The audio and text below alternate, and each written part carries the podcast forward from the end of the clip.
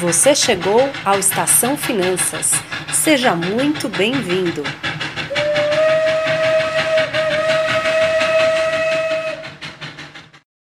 Olá, pessoal. Aqui é Ana Rutz. E aqui é Ana Breda. E esse é o Estação Finanças. Hoje a gente vai falar sobre aposentadoria. Então você que está nos ouvindo, que tem 20, 25 anos, não desligue! Você acha que esse programa não é para você, mas esse programa é sim para você. E ele é para você por vários motivos. Primeiro, porque é do seu futuro que a gente está falando e a gente quer que você viva muito, que você tenha uma vida muito plena e muito prazerosa lá na frente. E segundo, porque a gente vai terminar esse programa dando dicas que você pode implementar hoje mesmo para você garantir um futuro de muito mais qualidade, né, Ana? É isso mesmo. Eu ia até sugerir a gente mudar esse nome de aposentadoria para ficar mais interessante, como independência financeira. Eu adoro esse nome, você tem toda a razão. Independência financeira é você imaginar que você não depende mais do seu trabalho para ter dinheiro, para usufruir aquilo que o dinheiro pode te proporcionar. É, isso ficou muito na moda, né? Todo mundo ficou falando de independência financeira para lá e para cá, mas nada mais é do que você pensar lá na frente, naquele momento em que você não está mais trabalhando ou não está mais trabalhando por obrigação, essa é uma outra forma de olhar e, portanto, não está mais gerando recursos mensais para você, mas você está usufruindo do dinheiro que foi acumulado ao longo da vida. É, é, claro que muitos países construíram programas, construíram formas de assegurar que todas as pessoas mais velhas no futuro recebessem uma aposentadoria. O Brasil também foi um país que fez isso. Entretanto, é, à medida em que as pessoas foram vivendo mais, né, cuidando melhor da saúde, a medicina foi melhorando, as pessoas, sei lá, foram comendo melhor, enfim, é, as doenças foram sendo tratadas. A verdade é que as pessoas estão muito mais longevas, quer dizer que elas vivem muito mais. Uh, então, os, uh, as previdências do mundo inteiro começaram a sofrer, e é por isso que vocês ouviram tanto falar nesse assunto nos últimos tempos, porque a gente está ainda vivendo no Brasil um processo de repensar o que, que nós vamos fazer lá na frente para sustentar uma previdência, né? Que a gente, foi essa reforma da Previdência. Que foi que essa reforma. Ano, né? Que duvido que seja a última, né? Uhum. A gente deve ter ainda muitas outras. É, muitas e assim, gente, aqui nós não estamos falando se a reforma foi boa ou foi ruim. O que a gente está falando é que esse é um assunto que tem que ser pensado e tem que ser discutido pelas pessoas. Afinal, a gente está falando do interesse comum. Mas aqui no nosso programa, a gente vai focar naquilo que você pode fazer. Afinal de contas, você pode tanto viver do dinheiro do INSS, como você pode viver do dinheiro acumulado por você mesmo ou por uma combinação das duas coisas, uhum. né? E a gente vai discutir um pouquinho como é que funciona isso, tá? Então, o ouvinte mais jovem aqui agora já sabe que o assunto também é para você, fique com a gente aqui mais um pouquinho, tá? É, Ana, você acha que a gente já falou assim, já explicou bem o que, que é esse momento da aposentadoria? Quer falar mais alguma coisa sobre esse assunto? Na verdade, o importante eu acho que a gente tem que trazer o que, que é, é a aposentadoria para nós, né? É, nada mais é do que a gente se vê lá na frente e que eu acho que é o objetivo de todo mundo, de manter a qualidade de vida que tem hoje uhum. ou melhor, melhorar. E o que, claro. que a gente pode fazer né, através do que a gente está vivendo hoje para poder ter essa, essa possibilidade de melhora ou de manutenção de qualidade de vida, falando num horizonte aí de 10, 15, 20, 30 anos. Né? O que, que a gente, como é que a gente pode, dentro desse planejamento financeiro que a gente quer é, é, trazer para todo mundo, mostrar que é possível se planejar e fazer independente de quanto você ganha, o que, que a gente pode, nesse planejamento, como é que no planejamento hoje a gente contempla a questão de aposentadoria ou independência financeira, que eu acho que soa até mais gostoso só de pensar na independência financeira. É, a gente vai fazer um, um podcast falando só sobre orçamento, mas a gente poderia dizer, Ana, que a gente deveria designar uma parte do nosso orçamento de hoje para guardar aquela reserva de emergência, que é o colchão que a gente falou no outro programa, mas também guardar uma parte que é essa que vai ser utilizada lá na frente. É isso que você está falando? Exatamente isso. Isso é que é incluir é como se a gente estivesse incluindo o futuro no nosso presente, né? é. né? No nosso planejamento de hoje, né? É, eu gosto muito de falar em caixinhas, né? Então, somos nós lá na frente e vai ser a caixinha de aposentadoria. Como você bem colocou, num outro programa, a gente tem a, teve a caixinha de colchão financeiro, que é para um que a gente chama uma necessidade mais de curto prazo. E a necessidade não é uma necessidade de necessariamente uma coisa ruim, mas pode ser para uma outra uma oportunidade de curto prazo a caixinha de aposentadoria seria um recurso mais de longo prazo. Muito bom. Então, para aquela pessoa que não quer depender 100% ou às vezes até nem nada por cento, né, do INSS, da previdência pública, quais são os produtos financeiros que essa pessoa, na sua opinião, pode começar a investir? Os mais conhecidos são o PGBL e o, VGBL, que os bancos e até corretoras podem oferecer. Que é a previdência privada, é isso? Exatamente, a ah, previdência tá. privada. Esses são produtos no qual eles têm características específicas com o objetivo de você usufruir desse dinheiro realmente num longo prazo. E eu acho que é, a gente vai abordar esse tema num outro é, podcast, porque tem várias características e é importante vocês entenderem, é, seja é, características de, de custo e de tributação, para vocês estarem investindo para ver o que, que é melhor para cada um se, se você fosse assim dar uma, uma dica geral para alguém que está pensando em investir em previdência privada, tá? Eu sei que a gente vai fazer um programa só para falar isso, mas quais são as coisas que as pessoas devem ficar atentas ao investir em previdência privada? Se for é, tanto PGBL quanto VGBL, taxa de administração do fundo, taxa de carregamento, precisa entender qual é o objetivo quando você está contratando para quando você quiser retirar aquele dinheiro lá na frente.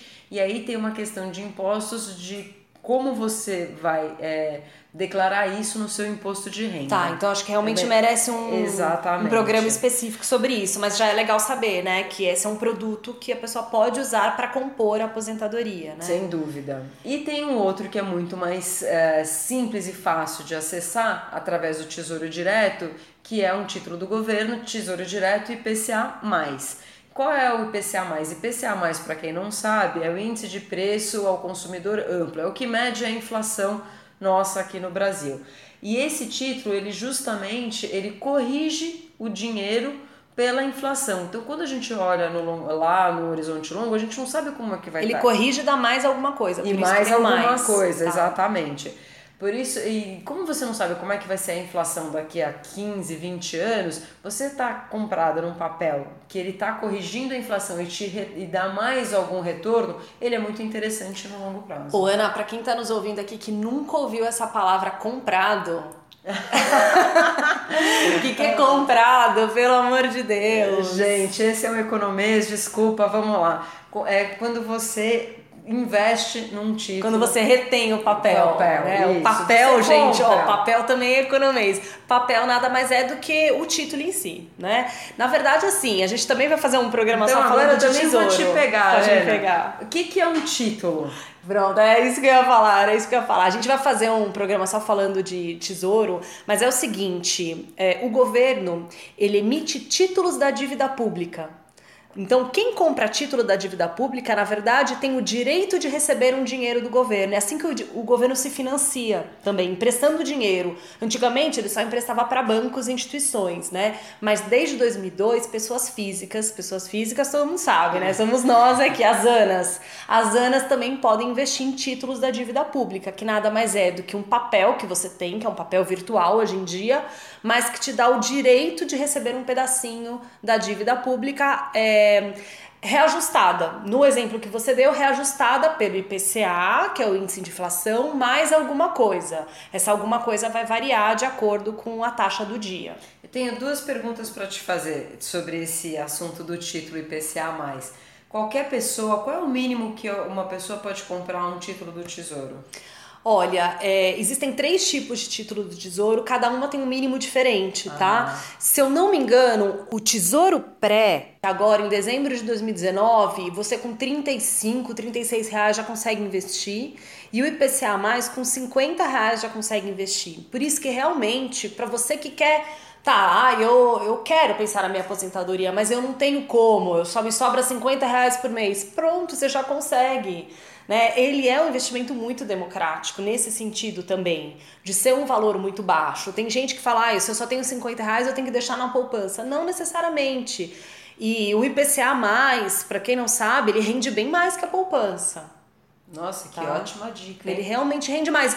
E, e 50, ah, 50 reais é pouco. Ao longo do tempo não é pouco dinheiro. Ao longo do tempo faz muita diferença você colocar de 50 em 50. Pode acreditar, depois a gente faz a conta aqui para vocês verem como vai fazer diferença você colocar um pouquinho todo mês. Então, já falamos de previdência, já falamos de PCA. E agora a gente teria, ou qual outra forma, né, na verdade, da gente é, juntar esse dinheiro para aposentadoria? A gente pode, de uma certa maneira, fazer um diversificar os investimentos, que seja exatamente isso. Você pode ir através de é, produtos, de é, produtos financeiros, que seja previdência, o tesouro direto e outros investimentos que saiam da renda fixa no, por exemplo, uma renda variável, né? Que são as famosas ações, tão temidas ações, né? Exato. Que sempre tem alguém que falou que já perdeu muito dinheiro com as ações. Geralmente as pessoas perdem muito dinheiro com as ações porque elas querem ficar, é, ganhar muito dinheiro num, num tempo muito curto.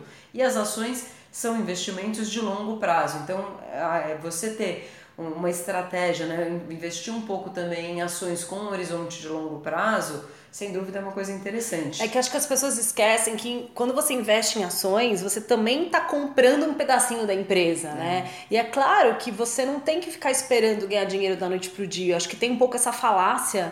Lógico que dá para ganhar dinheiro ao longo do dia, mas são pessoas que estão dedicadas a fazer só isso, né? Uh, os réis mortais, como a gente costuma brincar, nós aqui, não, mentira, a gente não é réis mortais, nós somos as economistas.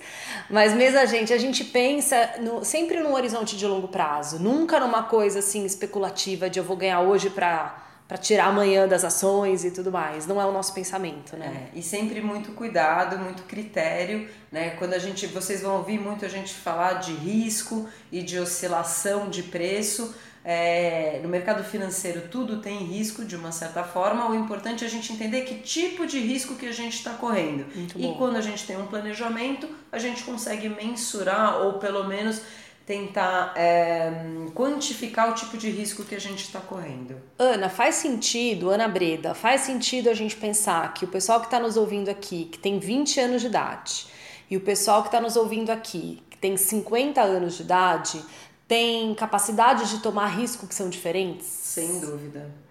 Ou seja, uma pessoa que está com 20 anos de idade, ela consegue diversificar muito mais, ela consegue. Ela tem tempo, né, para recuperar o dinheiro. Exatamente, era isso que eu ia falar. Por que, que ela pode, né, tomar esse mais risco? Aí eu vou falar economês, porque eu tenho certeza que os ouvintes também vão gostar de falar economês de vez em quando.